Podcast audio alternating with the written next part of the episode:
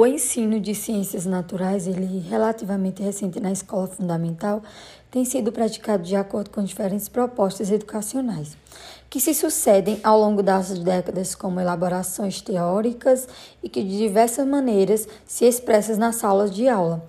Aquelas muitas práticas ainda hoje, elas são baseadas na mera transmissão de informações, tendo como recurso exclusivo do livro didático e a sua transcrição na lousa.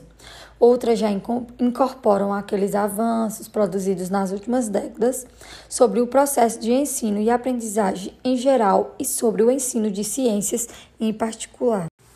Até a promulgação da Lei de Diretrizes e Bases da Educação de 1961, elas ministravam-se as aulas de ciências naturais apenas nas duas últimas séries do antigo curso ginasial. Essa lei estendeu a obrigatoriedade do ensino da disciplina a todas as séries ginasiais, mas apenas a partir de 1971, com a lei de 5.692 ciências passou a ter caráter obrigatório nas oito séries do primeiro grau, quando foi promulgada a Lei de Diretrizes e Bases da Educação de 1961. O cenário escolar era dominado pelo ensino tradicional, ainda que esforços de renovação estivessem em processo. Já no ambiente escolar, é, o conhecimento científico ele era considerado um saber neutro, isento, e a verdade científica ela era tida como inquestionável.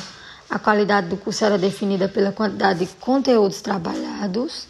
O principal recurso do estudo era a avaliação, ou seja, eles eram questionados é, ao qual os estudantes deveriam responder detendo-se nas ideias apresentadas em aula ou no livro didático escolhido pelo professor.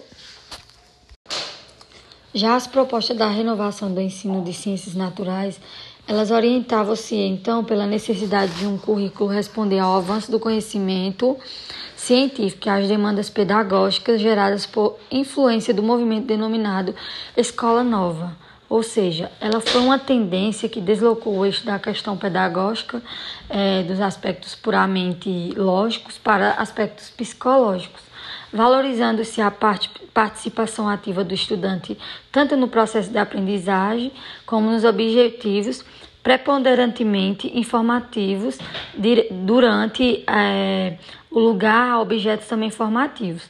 Aquelas atividades elas eram praticadas que eram praticadas, elas passaram a representar importante elemento para a compreensão ativa de conceitos, mesmo que sua implementação prática tenha sido difícil em escala nacional.